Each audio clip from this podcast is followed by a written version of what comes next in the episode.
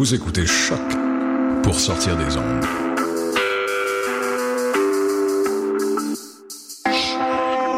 Podcast, musique, découverte. Sur choc.ca.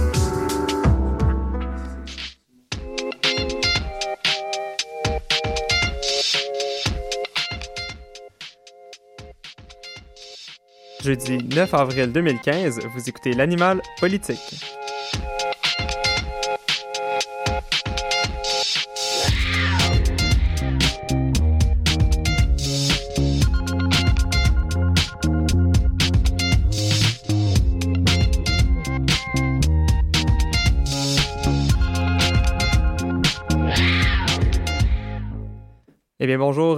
Messieurs. En cette euh, journée, euh, cette semaine, ma foi, mouvementée euh, sur le campus de l'UCAM, vous êtes de retour avec l'émission à saveur politique de Choc, l'animal politique. Je suis en compagnie de mes collaborateurs habituels qui ont bravé le climat tendu pour venir discuter, en fait, justement, de, cette, de cette situation présentement. Étant donné que l'émission d'aujourd'hui, nous laissons de côté nos, euh, nos, euh, dans fond, nos habits habituels de chroniqueurs euh, selon la, des positions géographiques bien précises pour aborder chacun euh, une, et je dis bien chacun étant donné que cette semaine nous sommes tous des collaborateurs, euh, Jasmine étant la semaine prochaine, euh, mais nous allons tous aborder un aspect relié au printemps 2015 et au conflit étudiant. Donc il sera question de, du climat présentement à l'UCAM, de la judiciarisation du conflit étudiant, de la Fondation 1625 et du mouvement voulant euh, un retour en classe.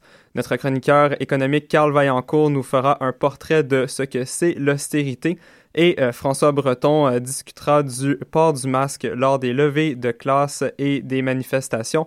On va finir le tout avec une table ronde qui, je présume, sera fort euh, haute en couleur. Donc, euh, je vous euh, souhaite une bonne écoute et une bonne émission. Take one. Okay.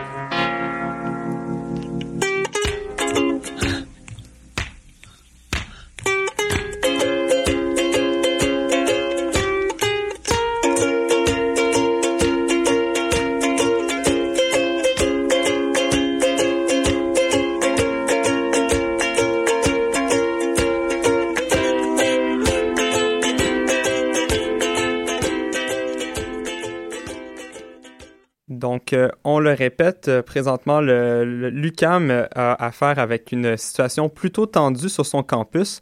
Euh, le temps presse, en fait, pour les neuf étudiants qui sont présentement menacés d'expulsion par l'administration de l'UQAM.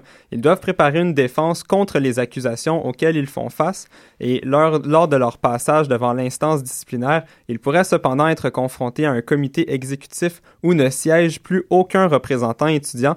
Alexis Bouliane, qui a d'ailleurs coécrit un article avec Nicolas Boniro pour le Montréal Campus, qui est le journal indépendant de l'UQAM, est ici euh, pour nous en parler. Donc, euh, bonjour euh, Alexis. Salut Jean-Philippe. Donc, euh, grosso modo, quelle est la situation présentement à l'UQAM? Euh, que peux-tu nous dire là, à ce sujet aujourd'hui? Alors, on assiste à euh, un rectorat qui euh, accuse des étudiants de faits qui ont été commis, pour certains, il y a plus de deux ans. Donc, le, plus, le, fait le plus ancien reproché remonte à janvier 2013. Il s'agit de deux étudiants euh, dont on peut nommer les noms parce que les autres euh, sont dans l'anonymat présentement. Alors, c'est Samuel Cossette et Simon La Rochelle. Ces deux-là ont fait l'objet de poursuites judiciaires et ont été finalement blanchis par un tribunal du Québec. Donc, euh, l'UCAM continue, malgré ce, ce, ce- finalement cette euh, absolution, à euh, vouloir exercer des, san- des sanctions contre ces étudiants-là. Alors, neuf étudiants qui ont été convoqués à un comité disciplinaire. Ça, cette convocation-là s'est faite le 20 mars. Et euh, ils ne savent pas, en fait, on ne sait pas quand est-ce qu'ils vont passer. Là, on sait que, par contre, une des étudiantes, Justine Boulanger, euh, va passer euh, dans le coin de la fin avril, donc euh, 24, 28 avril. On sait pas encore parce que là, il y a beaucoup de flou, là, je vais en revenir à ça. Euh, alors, ces étudiants-là, bon, risquent, certains risquent une suspension d'un an, d'autres l'expulsion définitive de l'UCAM. Alors, c'est des étudiants à la maîtrise, au baccalauréat. Euh, Justine Boulanger, elle, euh, entre autres, est extrêmement impliquée dans, le, dans les instances administratives de l'UCAM. Alors, elle est sur le conseil administratif de l'UCAM en tant que représentante étudiant aux côtés de René Delvaux. Et euh, Justine, Boulan- Justine Boulanger pardon, siège également sur le comité exécutif. Le comité exécutif est, chargé par le conseil administratif de, euh, de finalement prendre des décisions qui sont plus... euh, qui, vont plus dans l'action, si on peut dire. De là le, nom exécutif. Et c'est eux qui vont être chargés justement de juger les accusés. Alors, euh, on arrive finalement à, cet état-là où finalement Justine risque l'expulsion, mais si elle est expulsée, elle va finalement être aussi expulsée du comité exécutif qui se charge de juger les étudiants.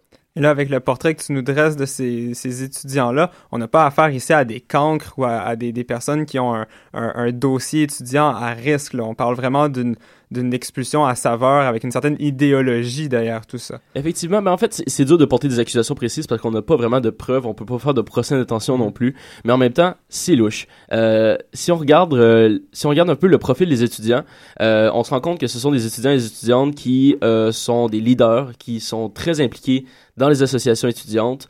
René Delvaux est d'ailleurs permanent à la DES, euh, l'association des, des, étudiants d'enseignement. Alors, ce sont, ce sont tous des gens qui ont une grande capacité de mobilisation. Ce sont tous des gens qui mènent la charge contre l'UCAM depuis des années, ou ben donc, pas, contre l'UCAM précisément, mais contre un gouvernement qui fait pas leur affaire, par exemple. Été des leaders en 2012, c'est encore des leaders en 2015 aujourd'hui. Et là, on voit justement ces neuf étudiants-là qui sont ciblés parmi des centaines d'étudiants qui ont, commis les actes reprochés avec eux. Donc, c'est une. En fait, certains intervenants n'hésitent pas à parler de purge quand on parle de, ces accusations-là. Et euh, là, on, on parle de, de, menaces d'accusation, de menaces de, de, suspension, voire même d'éjection de l'UCAM directement. Euh, Est-ce qu'il y a des gens qui se sont mobilisés contre ces, ces, ces menaces-là? Alors évidemment, euh, il y a eu des, euh, des, mobilisations étudiantes, mais il y a aussi le SPUC, le syndicat des professeurs euh, de l'UQAM, mais également le SCUC, le, syndicat des chargés de cours. Ce qu'on sait, c'est que le SPUC et le SCUC sont représentés au conseil administratif. On sait que le SCUC a voté, en fait là, c'est un petit peu compliqué, mais René Delvaux veut remplacer, dans l'éventualité où Justine Boulanger serait expulsée de l'UQAM, René Delvaux veut le remplacer sur le comité exécutif pour, pour qu'il y ait un représentant étudiant sur le comité exécutif. Parce que finalement, c'est lui qui va juger les étudiants.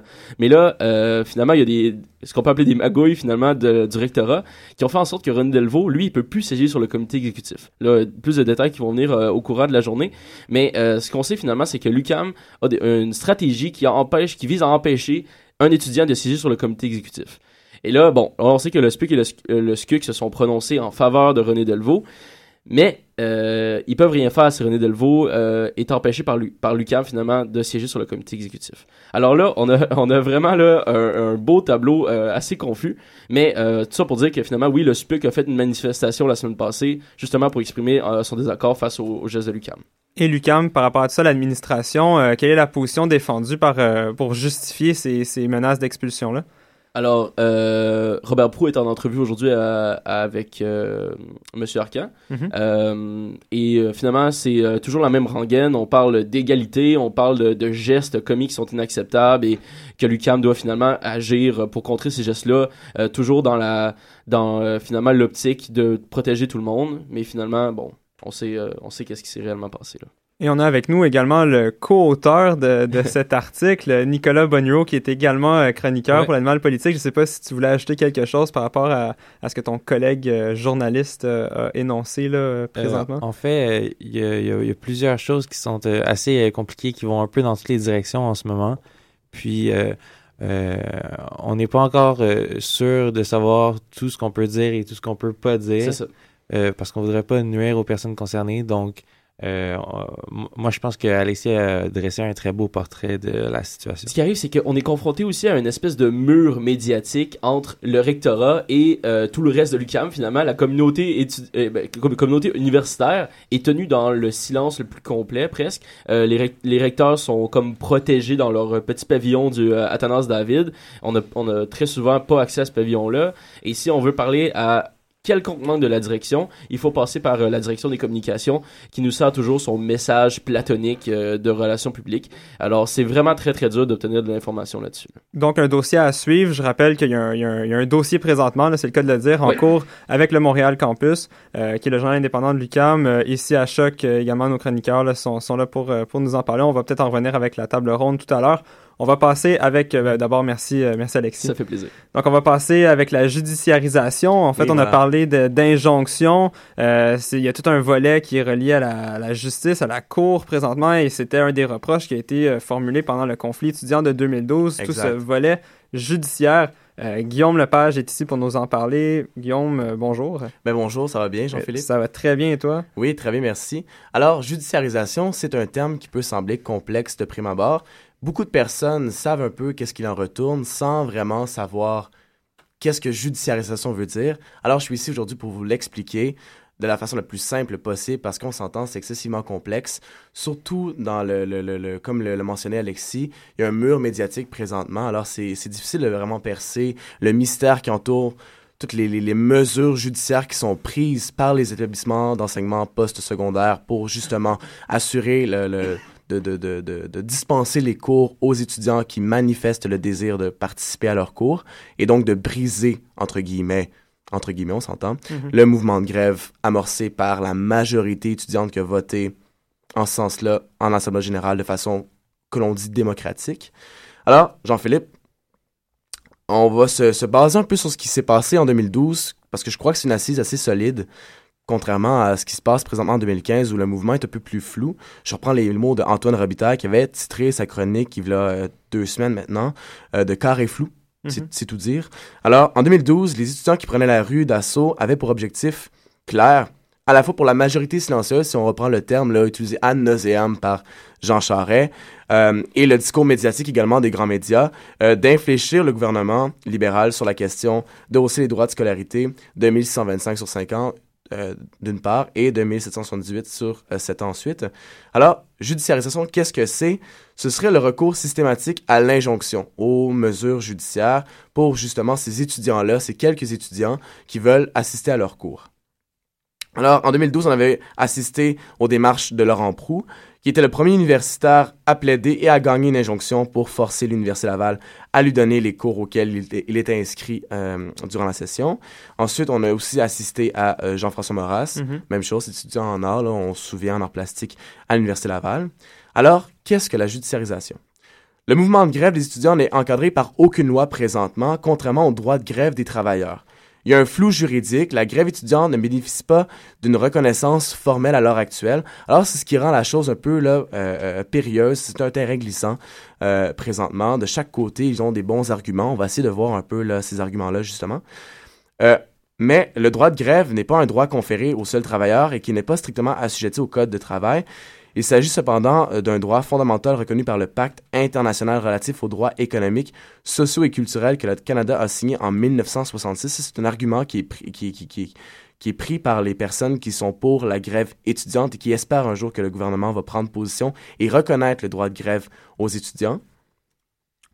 Euh, il y a aussi un débat sémantique mhm. présentement sur la question du conflit étudiant, euh, sur le, droit de grève. Si je peux me permettre, oui, la, la, C, justement, aujourd'hui, c'est positionné. Il y a, il y a on veut que ça soit reconnu, mais sans nécessairement être encadré. Exactement, oui. Mais ben, en fait, l'encadrement, on parlerait peut-être de vote secret, comme on mhm. parlait ce matin, le Brian Miles à l'émission Sous la loupe avec mhm. euh, Madame Richer. Oui. Donc, ce serait un vote secret, comme il s'est passé dans le cas de la FELC là, euh, cette semaine. Mhm. Un vote secret qui, justement, là, empêche un peu une intimidation qu'on croit euh, qui se passe durant les assemblées générales lorsque les, les étudiants sont invités à voter sur un mandat de grève. Alors euh, oui, donc cela dit, les associations étudiantes qui votent un mandat de grève, euh, elles sont parfaitement constituées en vertu d'une loi qui a été votée en 83 par le docteur Camille Lorrain, Mhm. le Parti québécois, euh, qui est la loi sur l'accréditation et le financement des associations étudiantes. En fait, cette loi-là stipule que chaque étudiant qui s'inscrit à un cours, qui s'inscrit à un programme universitaire ou post-secondaire, autant collégial qu'universitaire, est tenu de faire partie d'une association étudiante et de verser une cotisation qui est non obligatoire, la CANO, dans le cas de l'UCAM. Alors, ces étudiants-là, évidemment, peuvent tenir des assemblées générales sur euh, l'avenir de leur euh, sur, l'avenir de leur association, sur ce qui va se passer euh, par la suite, sur les activités aussi qui peuvent être dispensées parascolaires, des activités parascolaires, oui. donc, ces étudiants-là peuvent voter une grève, mais la grève, malheureusement, n'est pas reconnue par, par les instances judiciaires à l'heure actuelle. Il y a plusieurs arguments qui sont en faveur d'une grève étudiante.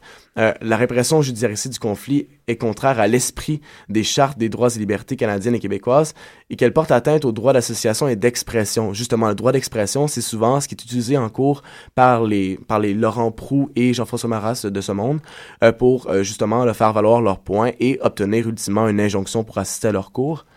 Euh, un autre argument aussi qui est soulevé par ces, ces, ces pro-grève étudiantes, ce serait que euh, elle pourrait constituer une mesure discriminatoire, l'injonction en fait, pourrait constituer une mesure euh, discriminatoire fondée sur les convictions politiques des étudiants euh, qui se sentent liés par le vote démocratique de leur association étudiante. Alors euh, voilà. Je sais pas si tu avais une question, euh, Jean-Philippe. Oui, ben en fait, euh, concrètement, on, on a eu des certains exemples d'injonctions qui ont été Ouais. demandées. Euh, comment est-ce que ça s'est déroulé? Est-ce Mais que- c'est justement un terrain excessivement glissant parce Mhm. que, oui, on peut voter l'injonction, les, Mhm. en fait, voter, euh, pardonnez-moi, mais euh, une instance judiciaire, la Cour supérieure du Québec, peut décider d'octroyer une injonction à, un- à un demandeur. La seule chose, c'est que c'est excessivement difficile à appliquer, on l'a vu. Des étudiants masqués qui vont, qui vont se faire un point d'honneur de lever les cours et empêcher justement que l'injonction permette à des étudiants de briser leur mouvement de grève. Alors c'est ça là, un peu le problème. on- oui, on va voter, on va, on va octroyer pardon des, euh, des injonctions, mais c'est pratiquement impossible à l'heure actuelle de les appliquer là formellement, de façon claire, de façon respectueuse aussi, tout ça, euh, sans que les étudiants manifestent leur euh, leur euh, subject à cette euh, injonction là. Aussi, un autre, un autre aspect qui serait peut-être euh, intéressant à aborder là, par rapport à la comparaison 2012-2015. Ouais. Euh, Aujourd'hui, c'est c'est l'institution en tant que telle, c'est l'UCAM qui a demandé une, une injonction. Exactement. Alors qu'en 2012, c'était, si je me trompe pas, des individus. Euh, Là, à ce niveau-là, ça se joue comment? Est-ce que tu as des informations par rapport à Tu ça? as tout à fait raison. Euh, euh, présentement, avec l'UCAM, évidemment, il demande une injonction pour que cesse le, le, le, le, le, le- climat d'intimidation. faut dire que justement, en 2012, il n'y avait pas cette intimidation-là parce que le mouvement de grève était relativement là, euh, euh, soutenu par plusieurs étudiants. On a un mouvement qui est un peu plus flou à l'heure actuelle. C'est peut-être, à mon sens, qui explique le fait que euh, l'UCAM voit justement là, que, que c'est- inutile. Peut-être pense que c'est inutile comme mouvement, que c'est pas, pas son, son- pertinent, pas pertinent à l'heure actuelle, que les, les, revendications peut-être des étudiants ne sont pas, euh, sont pas claires. Il n'y a pas un, objectif unique, euh, soit de contrer la hausse des frais de scolarité. Alors peut-être qu'ils veulent que ça cesse immédiatement et que justement ils tuent le mouvement dans l'œuf. Excellent. Merci beaucoup, Guillaume. Ça faisait le tour euh, du, euh, du phénomène de ju- judiciarisation. Tout un exercice de diction. On va aller en musique avec le groupe québécois Canaille et la chanson Parle-moi.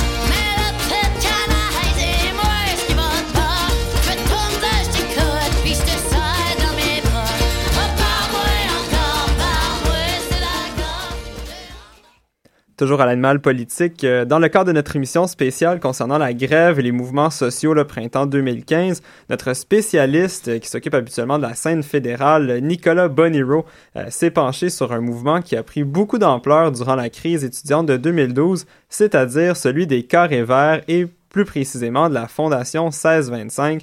Donc, pour commencer, explique-nous, Nicolas, euh, tout d'abord, euh, rebonjour, étant donné qu'on s'est parlé tout à l'heure. Rebonjour. Rebonjour. Donc, comment- pour commencer, on- est-ce que tu peux nous expliquer de quoi il s'agit, ce- cette fondation-là? Euh, oui, en fait, euh, je suis ici aujourd'hui pour euh, vous parler de l'organisme à but non lucratif, la Fondation 1625. Donc, euh, son but à cette organisation-là, c'est de ramasser des fonds dans le but de supporter les étudiants et étudiantes qui ont été victimes de la grève. Et ça, j'ai pris ça sur euh, la page de la Fondation dans sa description. Euh, euh, un petit détail que peu de gens euh, savent, c'est que euh, la fondation a été créée dès le 4 juillet 2012, euh, alors qu'on entend, on en entend surtout parler euh, euh, aujourd'hui en 2015. Ça, c'est parce que en fond, le 4 juillet 2012, c'est arrivé vers la, la fin de la grève étudiante, vers la fin du, du printemps érable. Donc, euh, euh, on en a beaucoup moins entendu parler, surtout dans les deux dernières années, euh, lorsque la grève n'était pas vraiment euh, au goût du jour, si je peux dire ainsi. Et récemment, cette organisation-là s'est vue être liée au Parti conservateur du Canada par certains membres de l'opinion publique. Est-ce qu'il y a vraiment un lien entre ces deux, ces deux entités? Euh, en fait, il y, a un- euh, il y a certains événements qui sont arrivés qui font croire qu'il y a, qu'il pourrait y avoir des liens entre les deux. Mais euh, de là à prouver que cette organisation-là est directement une commande de ce parti-là, euh, il manque encore des preuves pour faire de telles affirmations. Euh, cependant, euh, si je peux faire une liste de, des quelques euh, euh, personnes majeures qui s'impliquent au sein de cette fondation-là, il y a Alexandre Métérician, qui, je sais pas si je prononce bien son nom, en passant, je m'excuse, qui fait euh, partie de, de la campagne, euh, dans le fond, pour euh, aider euh, Pascal Derry, qui euh, se présente justement pour le Parti conservateur du Canada aux prochaines élections euh, dans la ci- circonscription de Mont-Royal.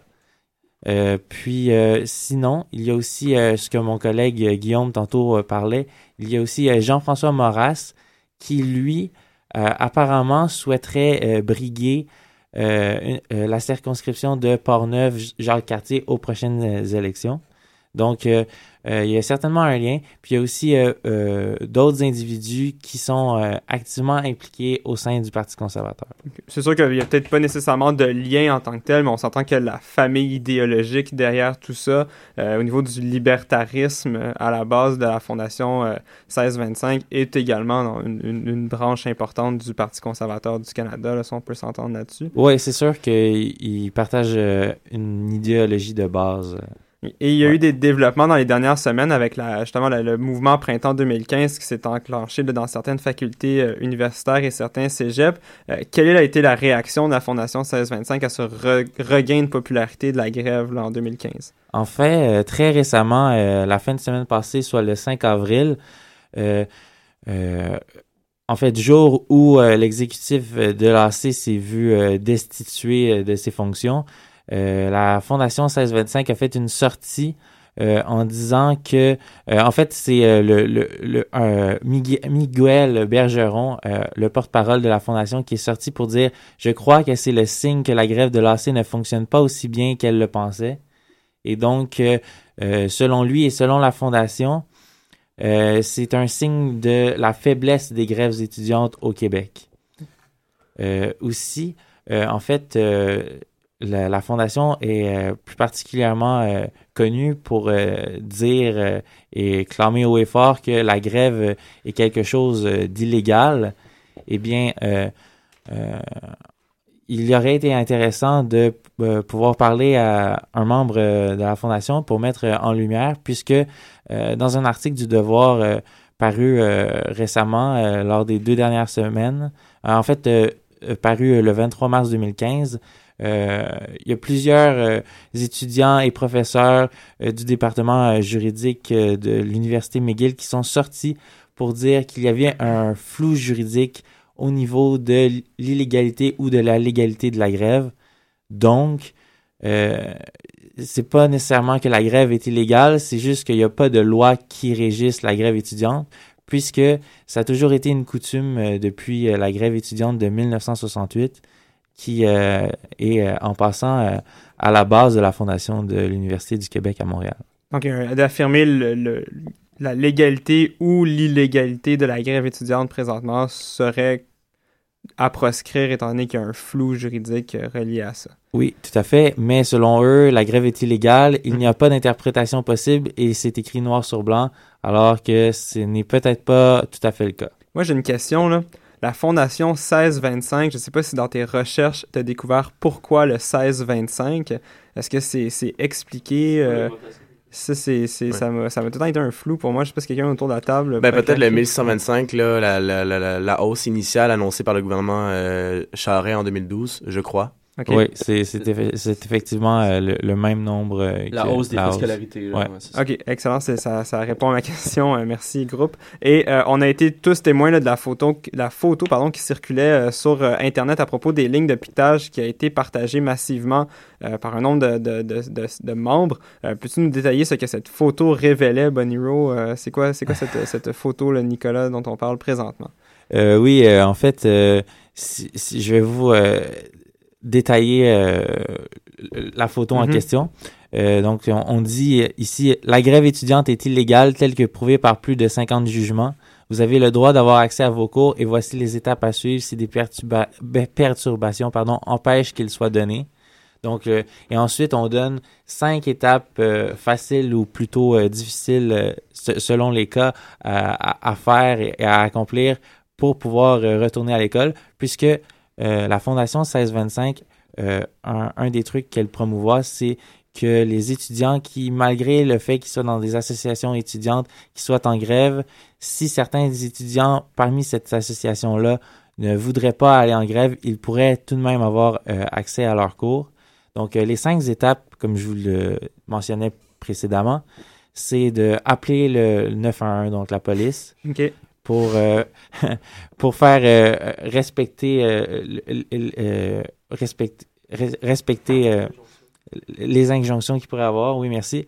Mais ensuite de ça, il, il y a l'étape de la mise en demeure. Puis en- ensuite, il, y il y aurait l'étape de l'injonction. Donc oui, l'étape d'appeler le 911 passerait avant l'injonction. Puis ensuite, il y aurait l'étape d'obtenir une ordonnance de la cour.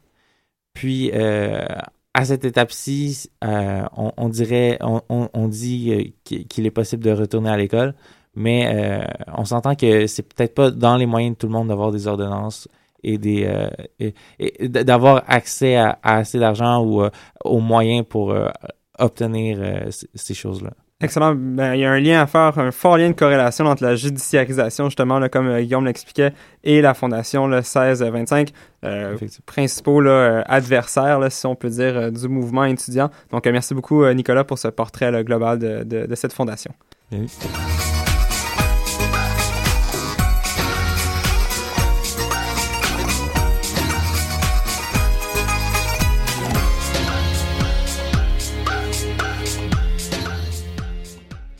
Toujours à l'animal politique, il est révolté de- du saccage qu'il y a eu euh, dans son ancien pavillon de l'École des sciences de la gestion de l'UCAM.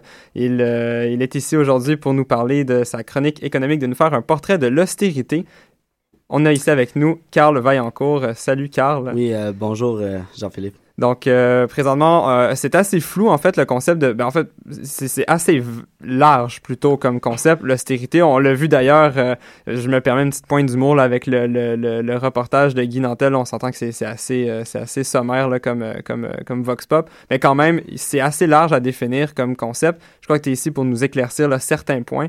Effectivement, comme, plusieurs personnes le savent actuellement, donc euh, le gouvernement libéral qui est mené dans nul autre que par notre euh, cher euh, et bien-aimé premier ministre Philippe Couillard a déposé son deuxième budget avec l'aide de, de son ministre des Finances Carlos Letao en date du 26 mars dernier. Et donc, euh, le mot austérité, c'était sur la plupart des lèvres québécois, vu la, première année du règne libéral. Et euh, est-ce que cela est justifié? C'est une des raisons pour lesquelles je suis là aujourd'hui, parce que je veux apporter plusieurs nuances sur l'état actuel dans lequel on se trouve ici. Euh, je pense que le portrait n'est ni blanc ni noir. Il faut savoir donner la bonne valeur de ton au portrait. Et donc actuellement, le mot d'ordre que le gouvernement a donné dans ce nouveau budget déposé il y a quelques jours, c'est simple. C'est de contrôler les dépenses publiques. Ça, c'est la façon qu'il s'exprime. Certains diront qu'on parle ici de rigueur budgétaire. ce qui est l'équivalent, la même chose que austérité. Et d'autres diraient assainissement des finances publiques. Cela tout dépend de la vision à laquelle tu partages. Euh, ce que moi je trouve important de signifier, c'est qu'il y a plusieurs faits qui sont erronés lorsqu'on nous présente les données qui sont présentes dans le budget. Donc là, je vais essayer de prendre quelques mesures qui ont été apportées dans le nouveau budget pour essayer d'en avoir la meilleure compréhension possible sous tous les angles. Donc autant du côté positif que négatif. Donc euh, tout d'abord, je vais commencer avec une petite définition que j'ai trouvée dans le dictionnaire Larousse que j'ai trouvée fort pertinente qui définit l'austérité en soi d'un point de vue économique. Mhm. Donc, l'austérité se voit être une politique économique visant à réduire les revenus disponibles pour la consommation par le recours de soit l'impôt, soit le blocage des salaires, l'emprunt forcé ou aux restrictions de crédit au contrôle des investissements. Et le seul but recherché est l'équilibre budgétaire. Donc, actuellement, la question qu'on doit se poser, c'est est-ce que c'est l'ensemble de ces mesures qui constituent l'austérité ou l'austérité est en fin de compte l'adoption d'une seule mesure visant à atteindre l'équilibre budgétaire. Donc ça, c'est une question qui est débattue par la plupart des grands économistes québécois, euh, puis les réactions sont plutôt partagées. Une chose est certaine, c'est qu'il y a peut-être un manque d'honnêteté dans la formulation de certains propos emmenés par euh, le ministre des Finances ou par même son, son homologue, le premier ministre euh, Philippe Couillard, euh, dans sa façon de présenter ces chiffres. Euh, vous savez, là, les chiffres sont quelque chose de très facilement manipulable là, au niveau de l'opinion publique. Euh, on peut leur faire dire un petit peu ce qu'on veut. Et donc, euh, c'est sans surprendre que Influence Communication a porté euh, justement son, bulletin de, la dernière semaine et que 2,82% de toute l'importance de la nouvelle sur le budget déposé faisait le portrait, en fin de compte, médiatique du Québec. Donc, très intéressant de ce point de vue-là. Puis revenir, en fin de compte, au dépôt du budget, à l'important. Donc, on sait que tout juste avant le dépôt du budget, il y a eu le rapport Godbout qui Mhm. visait à tenir 71 recommandations au gouvernement sur des mesures de, de- des mesures de fiscalité aux particuliers. Donc, euh, le gouvernement a pris note de cela et en a pris quelques-unes pour justement ajuster le tir dans certaines sphères de son économie. La première qu'il a utilisée, c'est l'abolition de la taxe santé graduelle en matière de santé. Euh, on le sait, la plupart des Québécois, des contribuables, sont, doivent payer une taxe qui est à peu près aux équivalents de 120 dollars actuellement. Et là, à partir du 1er janvier 2017, le gouvernement s'engage à réduire ce fardeau fiscal-là pour les Québécois jusqu'au 1er janvier 2019, atteindre, d'atteindre le coût zéro.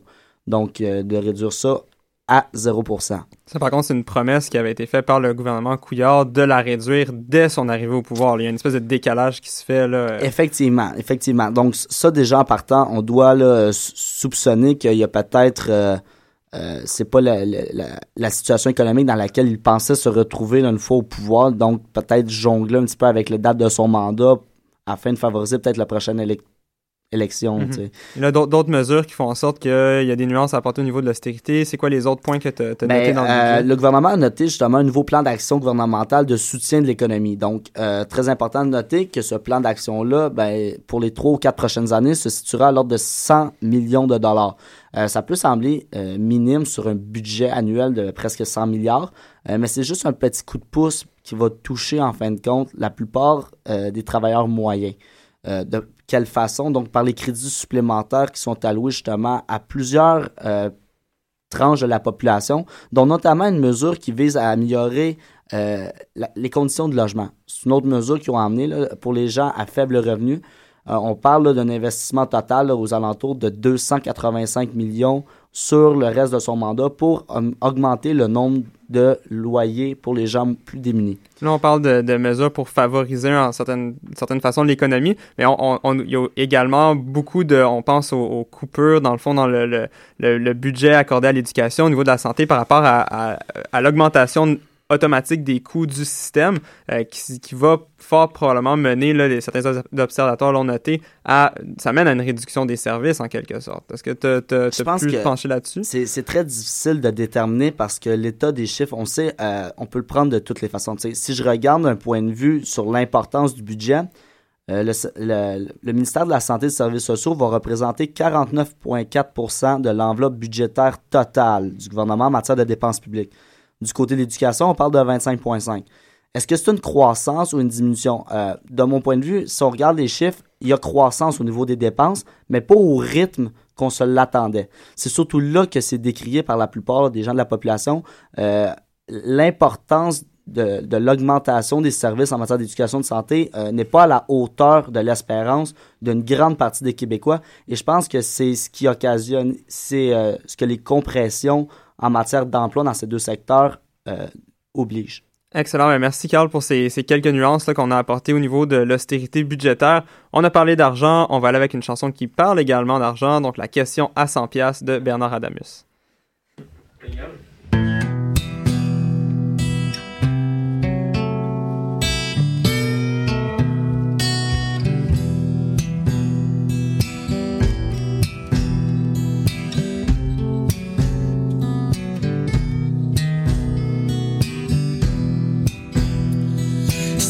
tranquille, à Eastman à soir, du Claude à tank du rouge pendant que je bois du noir. C'est la démence vasculaire, t'es fouéré des sauts fonçants comme des vieilles sacoches. Du Claude en revient pas. L'enfer du dollar, les 30 cents de fond de poche. Pas de lumière sur sentier, pas de flamme au bout de ta torche. La question est proche, mais la réponse est pareille. Hey, c'est moi qui hallucine ou ben c'est le fond de bouteille. Du Claude appogne le téléphone, puis elle appelle son homme. Elle dit, c'est mon bonjour que je t'aime, j'ai pas une maudite scène. L'hiver va te long cette année, je suis cassé, ben raide. Cherche tout bas du côté du mousse qui est un peu de blé.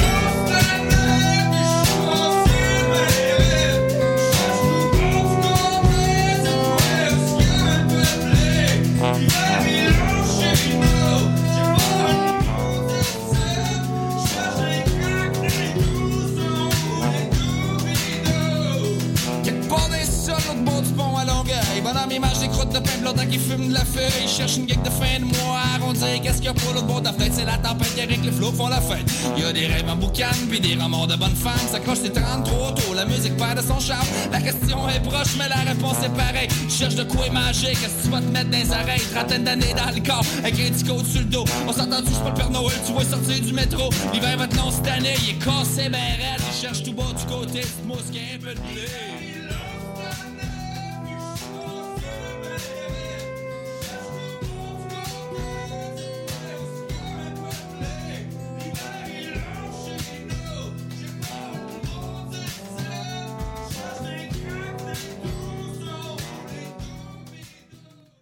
Toujours à l'animal politique. Euh, comme la thématique de cette semaine l'indique, nous abordons le mouvement de grève étudiant sous plusieurs angles et facettes.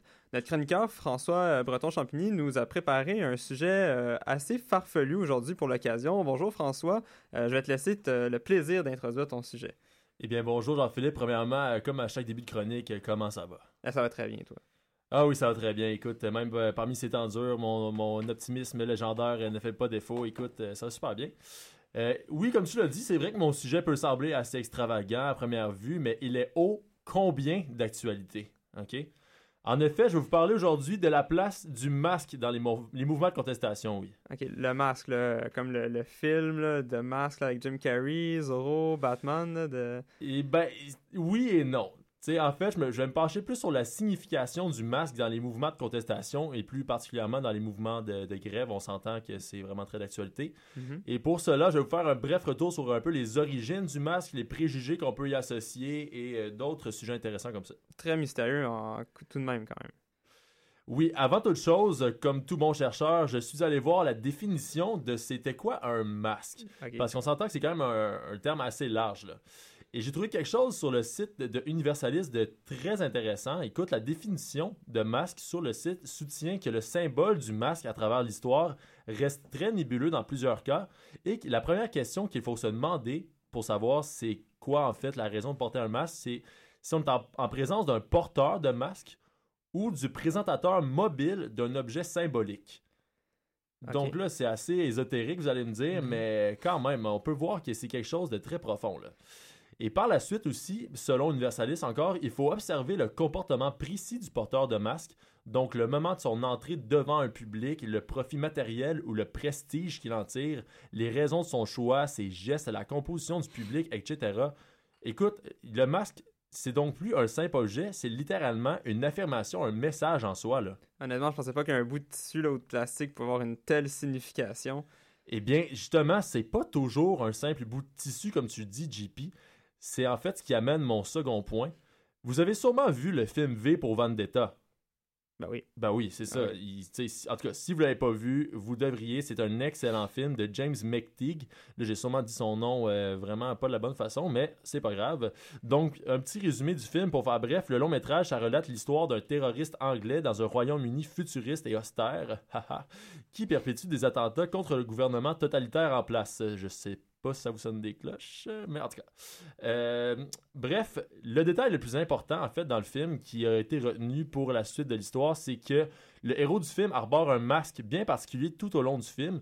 Et ce masque, c'est celui de Guy Fawkes. Fait que là, JP, tu vas me demander, c'est qui ça, Guy Fawkes? C'est qui ça, Guy Fawkes? Ah ben, merci de ta question, JP. Écoute, Guy Fawkes, ok, c'est le leader, c'était le leader d'une associ- association, oui, de catholiques anglais radicaux qui, en 1605, ont tenté de faire sauter le Parlement de Londres pour assassiner le roi Jacques Ier, pour qu'en fait un monarque catholique puisse s'emparer du trône. Malheureusement, pour le bonhomme, il s'est fait prendre la main dans le sac par la gendarmerie royale de l'Angleterre dans ce temps-là et les autorités l'ont pris euh, en flagrant délit. Il a été pendu finalement et son plan a cafouillé. Mais depuis ce temps, le 5 novembre, les, euh, les Anglais, oui, soulignent cet attentat raté et c'est connu depuis, le, depuis ce- cet attentat raté sous le nom de la conspiration des poudres. Et là où ça devient intéressant pour nous, dans le contexte où on est actuellement, c'est qu'après la sortie du film en 2006, il y a plusieurs groupes de contestation dans le monde qui ont repris le symbole du masque de, euh, face aux autorités en fait qui, sont mis, qui ont été mises en place aux, et aux injustices sociales dans l'ensemble de la planète. Donc on peut penser aux plus populaires comme Anonymous, Occupy Wall Street et dans les grèves étudiantes où justement le masque est repris à plusieurs reprises. Et quelle est la situation actuelle avec les étudiants qui, euh, qui tentent d'interdire la tenue des injonctions au sein de l'UQAM? Est-ce que le port du masque est adapté pour les, les mêmes objectifs, selon toi? Eh bien, selon mon humble avis, là, je pense qu'en effet, il y a plusieurs éléments à analyser dans cette initiative par les étudiants. Euh, il y a bien sûr le fait que les étudiants veulent pas se faire identifier par la police et les médias pour pas euh, justement finir comme les neuf personnes qui sont accusées d'expulsion. Euh, Ça, Mhm. c'est compréhensible, on va s'entendre. Mais il y a aussi, je, je pense, le fait que le masque, ça permet euh, d'échapper aux, mesures intenses, oui, qu'on peut voir en ce moment, mais aussi un effet rassembleur dans la tenue d'un masque quand tu vois tous les autres avec toi qui portent ce masque-là et qui t'appuient dans tes actions, dans ton mouvement. Donc oui, c'est un effet rassembleur. les gens s'identifient à ce mouvement-là et ça permet aussi aux gens euh, de justement de, rassembler plus, de monde à leur, à leur rang.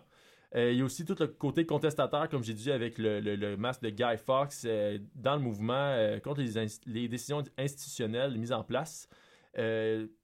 Donc, je suis pas sociologue, mais encore une fois, ça, c'était mon humble avis sur la place du masque en ce moment à l'UQAM, mettons. Et François, un dernier mot pour la fin à propos du masque? Oui, ben écoutez, ça va être ma petite morale euh, à la François. Écoutez, euh, je voudrais souligner que l'utilisation des masques se fait généralement face à une injustice tellement immense les manifestants, ils ont, ils d'autres choix que de mettre des masques. Ces personnes-là, justement, ils sont obligés, euh, c'est un moyen de pression qu'ils arborent, en fait, pour euh, pouvoir euh, faire preuve de leur liberté, d'expression sous toutes les formes et puis qu'elle puisse être respectée. Donc, la tenue de- ces matchs, ne serait pas nécessaire si on était dans un, une situation où la liberté d'expression, justement, était vraiment respectée à 100%. Jean-Philippe. Et merci François, là, je pensais pas Merci. pouvoir apprendre euh, aborder ce sujet qui est quand même très lourd là, de, de- de circonstances avec autant de- d'entrain et de bonne humeur. Merci beaucoup François.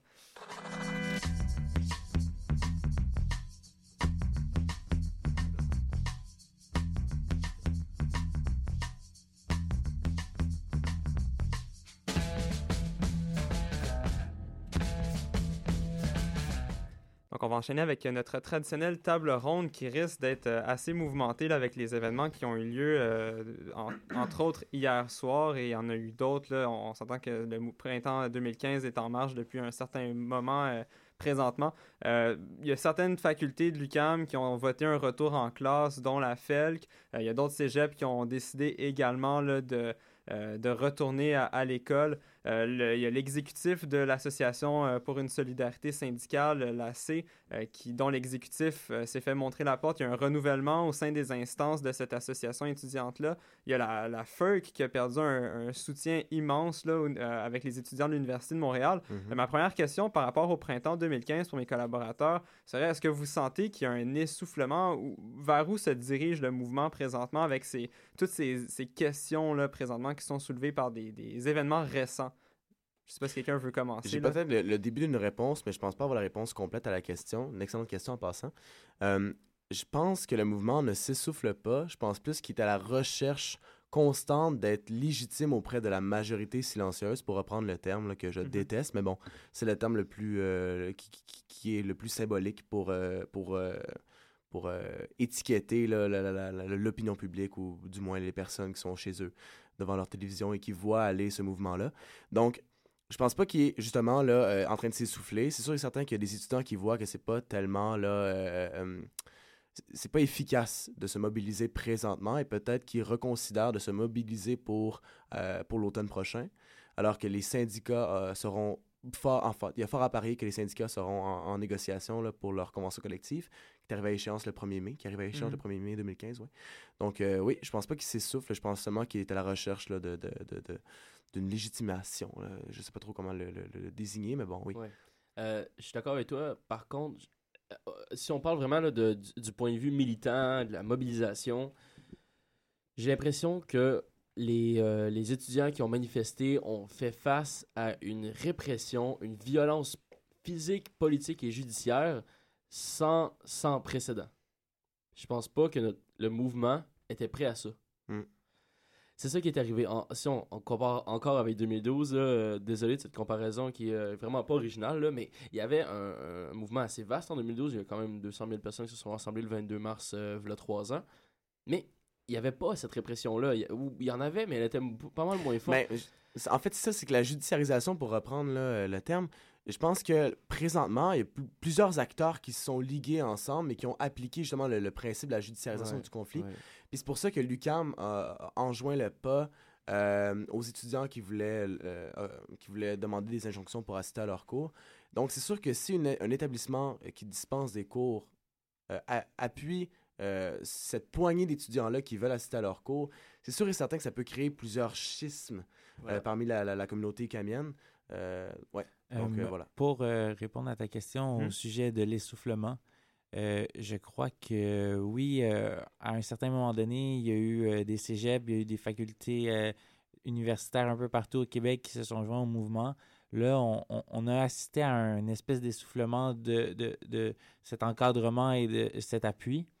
Mais en, en fait, on, on dirait bien que c'est- devenu seulement une euh, grève qui à, à l'intérieur de l'UCAM, puisqu'on on, on sent un, un espèce de changement euh, euh, de l'austérité euh, vers euh, peut-être plus euh, les expulsions qui, qui ont eu, la, la répression policière, le, le Ben, grand nombre Pour l'UCAM, de gardiens. mais c'est pour, qui, pour ce qui est des autres institutions là, universitaires, ça, c'est euh, pas produit. c'est encore l'austérité, voilà. que Faut pas non plus personnifier Il y a- le, débat il y a- là, oui, autour de mais l'UQAM je- seulement. Il y a plusieurs institutions, Je- le je- post-secondaire, qui ont voté pour la grève, comme par exemple le département de philosophie à l'Université de Montréal, qui est toujours en grève, qui est toujours en grève. Plusieurs associations aussi à l'Université Laval. Laval. oui. Exact, sont encore en grève. Faudrait faire attention de ne pas mettre dans le même panier l'ensemble des manifestants euh, et, et de leur étiqueter l'UCAM là, comme... Je euh, crois que Carl voulait ajouter Mais, un point. euh, Je pense que la portée médiatique actuellement que porte l'UCAM par rapport justement à l'amplification du conflit euh, qui, qui a, à prime abord était l'austérité qui a été recadrée actuellement. On parle beaucoup plus des répressions politiques dont sont victimes dont sont victimes les gens justement euh, qui manifestent justement. Je pense qu'il y a juste une, une, euh, une mauvaise gestion de crise de la part de l'UCAM dans le, dans le, dans le fait que l'étudiant n'a n'a pas senti euh, l'écoute de la direction. Et je pense que c'est là la clé euh, qu'il aurait pu avoir un, sais, une entente à la une, une entente ou un respect mutuel et de et justement de pas arriver à cette violence qui est, qui a été qui découle de ce manque d'écoute. Je pense que dans une société civilisée dans laquelle on vit, je pense que c'est à la base que euh, on est tous des individus avec une certaine éducation qui est en milieu universitaire. Je pense que les recteurs, tout ça, eux aussi, j'imagine, ont été à l'université, j'espère en tout cas, euh, doivent être ouverts à la discussion puis de pas euh, imposer doivent respecter la, la certaine démocratie puis le, le- le consensus démocratique aussi là, beaucoup plus important. Alex... ouais, Alexis ou Non, euh, François, François euh, battez-vous. Bon, ben, s'il drop les gants. Non, mais euh, bien sérieusement, euh, moi, je pense en fait que qu'est-ce qui a vraiment changé la donne, c'est hier, quand les professeurs se sont mis devant les étudiants à l'UQAM, Je pense que là, on parlait justement de l'essoufflement du mouvement, mais ça, ça pourrait donner euh, comme une nouvelle épice, une nouvelle saveur au mouvement, justement. Puis en plus, avec les conférences de presse qu'on a vues aujourd'hui, je pense que ça pourrait consolider encore plus de gens qui l'étaient pas vraiment avant, qui n'étaient pas vraiment avec nous euh, dans la cause des étudiants, parce que justement, euh, ils voient que ah, finalement, c'est pas juste les étudiants qui chialent, il y a aussi des professeurs qui, eux, appuient les étudiants là-dedans, puis qui, eux aussi, ils veulent la démission de, du recteur, c'est pas... Ça touche d'autres gens, je pense, maintenant, plus que juste les étudiants, mettons. Malheureusement, c'est sûr que là, on était un peu UCAMO-centriste, là, si on peut dire, mais on va, on va continuer dans cette même, même veine-là, c'est que là, le combat contre l'austérité a laissé place au combat contre, contre la répression politique effectuée par l'UCAM. Et, et ça, c'est quelque chose de central. Premièrement, c'est extrêmement dur de s'opposer à ça à cause de, de la judiciarisation. On a peur de se faire expulser, on a peur de, de. D'être euh, fiché. mais aussi de qu- quasiment faire de la prison parce qu'on manifeste dans l'UCAM, tu sais. Euh, alors, ça, ça c'est extrêmement dur à faire, premièrement. Puis ensuite, ben, on a un peu oublié notre combat principal qui réunissait pas mal plus de monde, d'accord. On peut être, on peut être par exemple, euh, euh, je sais pas moi, pour ou contre l'austérité, mais être contre le droit de grève. Mais là, là c'est tout le monde là, qui, qui, qui essaie de finalement. euh, en fait, c'est une, mi- une minorité de personnes qui essaient de lever des cours alors que l'UCAM s'oppose. Mhm. Et puis là, ben, c'est extrêmement dangereux parce que tout le monde a peur. Donc, euh, une question par rapport à ça, justement, on, on- on a mis sur la table le problème. Il y a, il y a un- une, une crise présentement à l'université. On, on va rester dans l'optique euh, UCAMO-centriste, là, si vous permettez. Ça risque d'être plus facile à régler que l'austérité et les hydrocarbures. Euh, la, la- la crise présentement à l'UCAM, c'est quoi les pistes de solution? Parce que présentement, il va falloir se solutionner tout ça. On en a parlé un petit peu tout à l'heure. Exact, Ouais. mais euh, Carl parlait de dialogue. Il y a aussi, euh, je, je crois, selon le Journal de Montréal que j'ai lu ce matin, il semblerait que les gardiens aient eu l'aval de l'administration ukamienne pour euh, s'en prendre physiquement aux manifestants qui décidaient de lever les cours, qui arpentaient les couloirs de l'université pour lever les cours. Alors ça, là, cette prise de décision-là de l'UCAM, de permettre l'intervention physique des gardiens auprès des manifestants, alors que avant, ils les suivaient pacifiquement en les laissant aller. Ça, je pense que ça vient comme envenimer le débat. C'est sûr et certain que, que, que la position de l'UCAM euh, euh, a des conséquences euh, néfastes sur le, le- le mouvement. Ça, c'est sûr et certain. Nicolas? Euh, il y a aussi un, un autre, euh, un autre aspect, si je peux dire ainsi, qui a fait en sorte de, de mettre de l'huile sur le feu. C'est-à-dire que euh, il y a un message de l'administration qui a été euh, acheminé euh, aux doyens des différentes facultés euh, euh, au sujet de le, du, du fait que les, les professeurs devraient donner leurs cours, peu importe euh, le, le nombre d'élèves euh, qui sont en classe. Donc, c'est comme si euh, l'administration elle-même ne reconnaissait pas le droit de vote euh, étudiant et le, le- le droit à la grève, dans le fond. Ça, ce message-là a circulé longuement là, sur Ouais. les médias sociaux. Par contre, il y, a un, il y a un nouveau message qui a été publié ce Exact. matin euh, par un des vice-doyens qui redonnait en quelque sorte aux professeurs le, le, le, C'est que- le plaisir de, de- de renégocier les modalités de retour en Mhm. classe. C'est ce qui arrive, c'est que ce message-là, on n'est même pas sûr que le, le message original là, sur euh, l'espèce de site. semblait euh, frauduleux. euh, c'est ça, il, il semblait très frauduleux parce que c'est un espèce de site parallèle qui mène Mm. pas vraiment au site de l'UCAM. Ça vient de, de, de, Mm. de nulle part, puis euh, les termes utilisés sont pas vraiment, sont pas vraiment ceux utilisés d'habitude par la, Effectivement. le ouais. rectorat de Moins l'université. formel, Alors, on dirait, dans leur ça, ouais. message. ouais. Frauduleux ou pas, il, a, il a quand même fait en sorte de, de, de peut-être mettre le feu aux Ah, poudres euh, pour les événements qui se sont produits Ouais. hier. Il y a eu un climat de tension relié à ça, Carl. Donc, euh, ce que je conçois actuellement, c'est que dans l'état de la, de la situation de crise qu'on vit ici à, à l'UQAM, les solutions ne sont pas euh, sorcières, comme on a pu le voir euh, dernièrement avec justement la mise à pied, euh, la démission de, de notre euh, cher ex-ministre de, de l'Éducation, Yves Bolduc, qui ne, savait, qui ne gérait pas le dossier. Euh, c'est pour ces raisons qu'on lui a demandé de démissionner. Ouais. C'est la même situation qui se trouve ici. Je ne dis pas que Robert Proux doit démissionner, mais je pense qu'il vraiment se questionner sur le message qu'il envoie. Je pense que euh, vraiment au niveau de la gestion de la crise, c'est un échec monumental de la part de l'UCAM euh, qui aurait pu gérer la crise d'une toute autre façon et de limiter l'impact euh, sur les répercussions qu'ont euh, les, dernières heures, là, juste sur autant les étudiants qui, qui, n'ont pas voté de grève que les étudiants qui sont en grève. Je pense que le climat de tension est palpable à l'intérieur de l'UQAM et n'est pas propice à un milieu d'enseignement universitaire. Et de mon avis, je pense qu'il y a vraiment une solution qui doit être vraiment, comment dire, pas exagérée, mais vraiment là, euh, Drastique, peut-être. drastique, exactement, c'est le mot que je cherchais. Merci Alexis. Pour mettre fin à cet épisode qui est alarmante. Excusez-moi l'expression, Ce mais qu'il faudrait, ce qu'il faudrait, c'est que Robert Proust sorte de, ses, de son château fort du pavillon Ananas David, rencontre les étudiants face à face et s'explique. Mhm. C'est ça que ça prendrait. Parce que là, présentement, on a un dialogue de sourds. Premièrement, les étudiants sont fâchés. Ils sont vraiment en colère. Ils utilisent des actes qui sont peut-être répréhensibles, soit, mais qui sont, dans cette situation-là, presque justifiés. Et le, et le recteur euh, et le rectorat, en général, ne les écoutent pas parce que se dit, bon, c'est pas légitime. Ils, ont, ils font des actes euh, que, que je réprime et que, que finalement, je peux pas les écouter. Mais ça ne fait que, que faire escalader la violence. C'est tout, c'est ça ce qu'on voit présentement. Il y a rien d'autre là. François?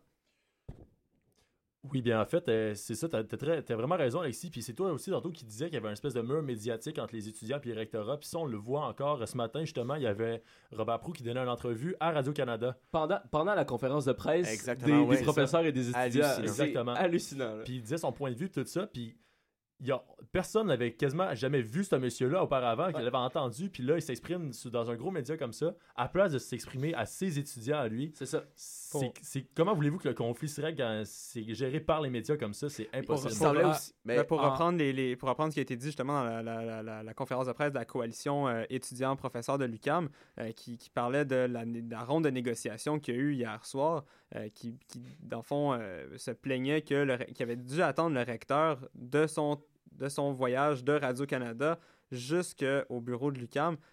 Les, les professeurs ont déploré le fait que le recteur s'intéressait probablement plus à l'image médiatique de l'université qu'à régler la crise, qu'à avoir un dialogue. C'est un autre Euh. point, puis c'est super intéressant. On a l'impression que l'UCAM ne fait pas ça euh, par mesure idéologique ou, ou par souci d'équité entre les étudiants, mais il le fait plus pour redorer son image. On Mhm. dirait qu'ils le font pour essayer d'attirer d'autres mondes à l'EG, pour essayer d'attirer d'autres mondes en droit. On Puis dirait de casser aussi l'image de l'université populaire qui est, qui est, ça. qui est sans cesse là, envoyée et exactement. cristallisée même dans l'opinion publique. En lien Nicolas, avec ce que François et Alexis ont dit par rapport euh, au euh, rectorat euh, tantôt, on, on a bien vu euh, hier euh, les événements qui se sont produits euh, quand euh, Marc Turgeon est venu s'adresser à, à la foule euh, qui était Massé au, euh, au niveau euh, métro du DS, oui. Oui, oui. Puis euh, pour euh, offrir une espèce de, on, on sait pas, de dialogue, euh, un semblant de dialogue, puisque finalement, euh, il y a des membres des associations étudiantes et des professeurs qui sont venus euh, pour euh, euh, négocier, mais finalement, euh, ça n'a rien donné puisqu'ils ont refusé euh, toutes leurs demandes.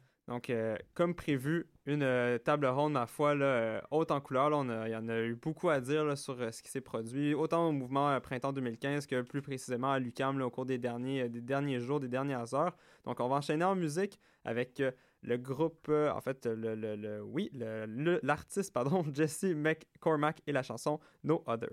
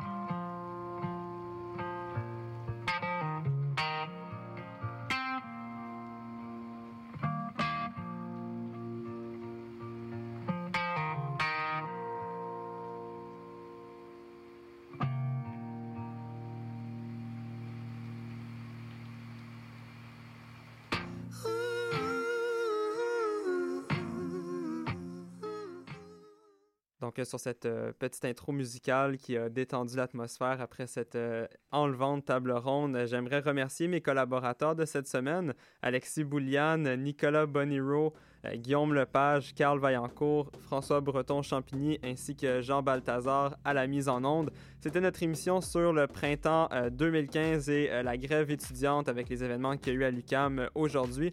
C'était Jean-Philippe Guilbois à l'animation. Je vous souhaite une bonne semaine et on se retrouve la semaine prochaine pour une autre émission de l'animal politique. Sur ce, bonne fin de journée.